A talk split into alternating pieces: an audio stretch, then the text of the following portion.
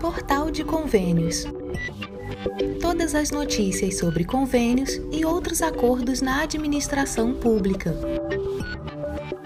Olá, este é o podcast do Portal de Convênios, um resumo semanal das principais notícias do âmbito da administração pública para você se manter informado em poucos minutos. Concessões do governo em 2022 incluem Congonhas, Santos Dumont e Porto de Santos. Pelo menos 50 novos certames foram projetados para 2022, a fim de melhorar a infraestrutura do Brasil. O que é considerado o maior programa de concessões do mundo inclui o leilão dos aeroportos Congonhas de São Paulo e Santos Dumont do Rio de Janeiro e de mais de 13 mil quilômetros de rodovias, além de desestatizações portuárias. Segundo o ministro da Infraestrutura, Tarcísio Gomes de Freitas, há ativos disponíveis em todos os modos de transportes. A meta estabelecida é de 260 bilhões de reais contratados em quatro anos de governo federal. Até o momento, 34 aeródromos que eram administrados pela Infraero já foram repassados aos principais operadores do mundo. A medida assegurou mais de 9 bilhões em melhorias tanto para usuários quanto para movimentação de cargas. No setor portuário, mais de 20 terminais devem ir a leilão na carteira de ativos do Ministério da Infraestrutura em 2022. A expectativa, porém, está voltada para o início das desestatizações e concessões de portos.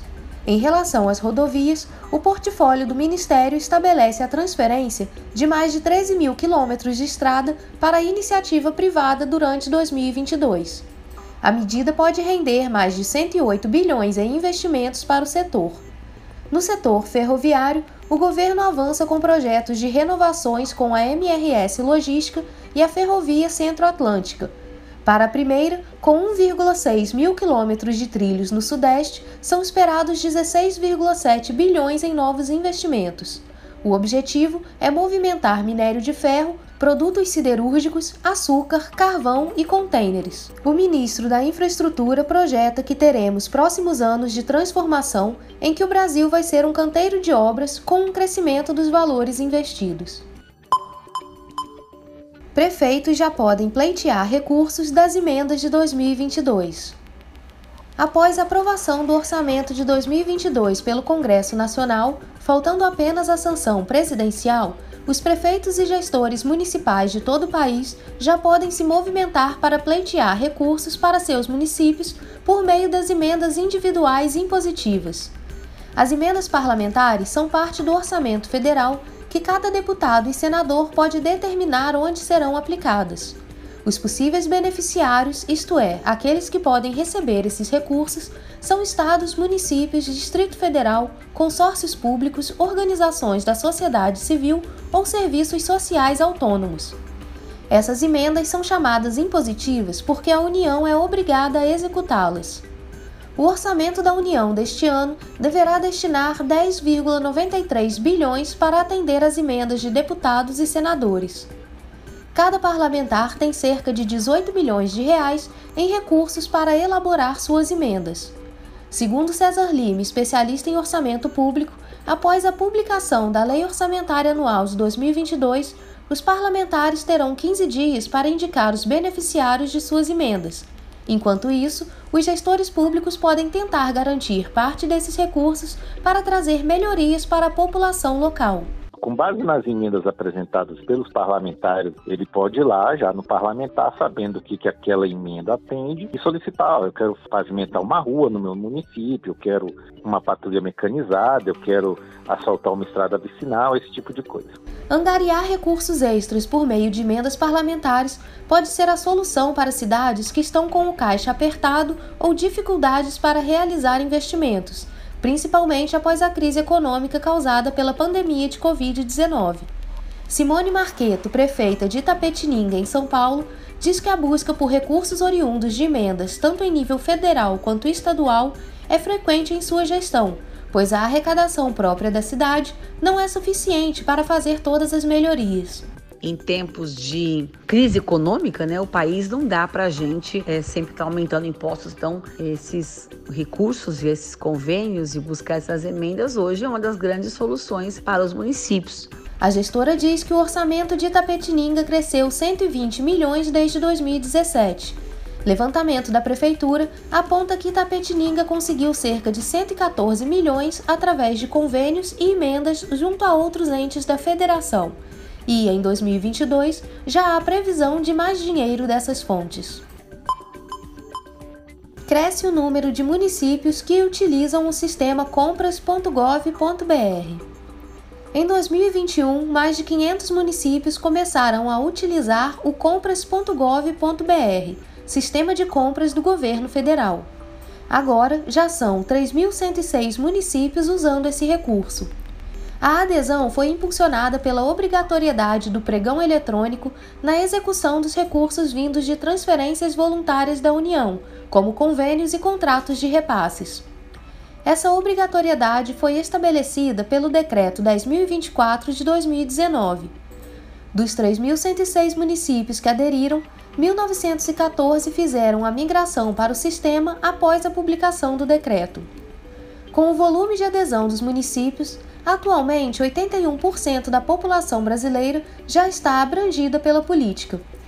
Segundo o secretário de Gestão da Secretaria Nacional de Desburocratização, Gestão e Governo Digital do Ministério da Economia, Cristiano Reckert, a nova lei de licitações, sancionada em abril de 2021, também tem impactado a demanda de municípios interessados em utilizar o compras.gov.br.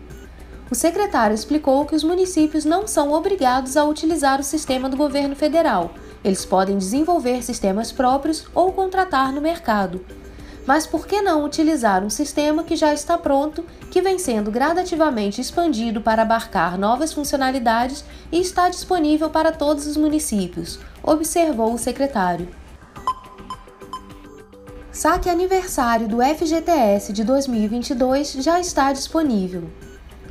Os trabalhadores que optarem pelo saque aniversário do Fundo de Garantia do Tempo de Serviço, o FGTS, aos poucos começam a ter acesso à cota de 2022. As retiradas ocorrem conforme o mês de aniversário do trabalhador. Cerca de 1,3 milhão de cotistas nascidos em janeiro podem fazer o saque desde a última segunda-feira, dia 3. Criada em 2019 e em vigor desde 2020, essa modalidade permite a retirada de parte do saldo de qualquer conta ativa ou inativa do fundo a cada ano, no mês de aniversário, em troca de não receber parte do que tem direito em caso de demissão sem justa causa. Até agora, cerca de 17,8 milhões de pessoas aderiram ao saque aniversário. A adesão a esse tipo de modalidade é voluntária e pode ser feita por meio do aplicativo oficial do FGTS, disponível para smartphones e tablets dos sistemas Android e iOS. O processo também pode ser feito no site da Caixa Econômica Federal ou nas agências do banco. O período de saques começa no primeiro dia útil do mês de aniversário do trabalhador e os valores ficam disponíveis até o último dia útil do segundo mês subsequente. Caso o dinheiro não seja retirado no prazo, ele volta para as contas do FGTS em nome do trabalhador. No site do Portal de Convênios, você confere o calendário de saque completo Acesse portalconvênios.com. Ministério da Agricultura abre edital de assistência técnica para produtores orgânicos. As empresas privadas e públicas de assistência técnica e extensão rural podem participar do edital de seleção para projetos voltados a famílias de agricultores orgânicos vinculados a organizações de controle social. No total, serão destinados 7,8 milhões de reais para atender os estados de Amazonas, Ceará, Pernambuco, Paraíba, Sergipe e Rio Grande do Norte, a partir de contrato de gestão firmado entre o Ministério da Agricultura, Pecuária e Abastecimento e a Agência Nacional de Assistência Técnica e Extensão Rural, a ANATER. Serão beneficiados 1.605 agricultores familiares, integrantes de uma organização de controle social que efetuam a comercialização de produtos orgânicos em venda direta, legalmente constituídas e devidamente cadastradas no Sistema de Informações Iniciais da Produção, o SIGIORG.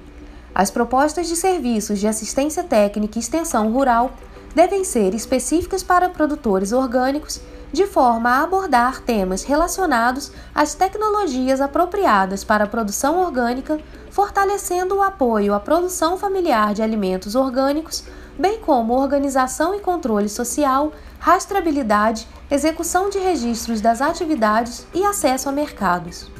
A seleção ocorrerá em três etapas: habilitação, classificação e seleção. A chamada pública será dividida em lotes de agricultores integrantes das organizações de controle social agrupados por municípios. A entidade poderá concorrer a vários lotes, porém deverá apresentar uma proposta para cada um. A vencedora de cada lote deverá manter uma base de trabalho dentro do lote ou em espaço aproximado de 150 km de raio. Você ouviu mais um podcast do Portal de Convênios, te atualizando sobre projetos, prazos e ações em administração pública. Continue se informando em nosso site portalconvênios.com. Até a próxima!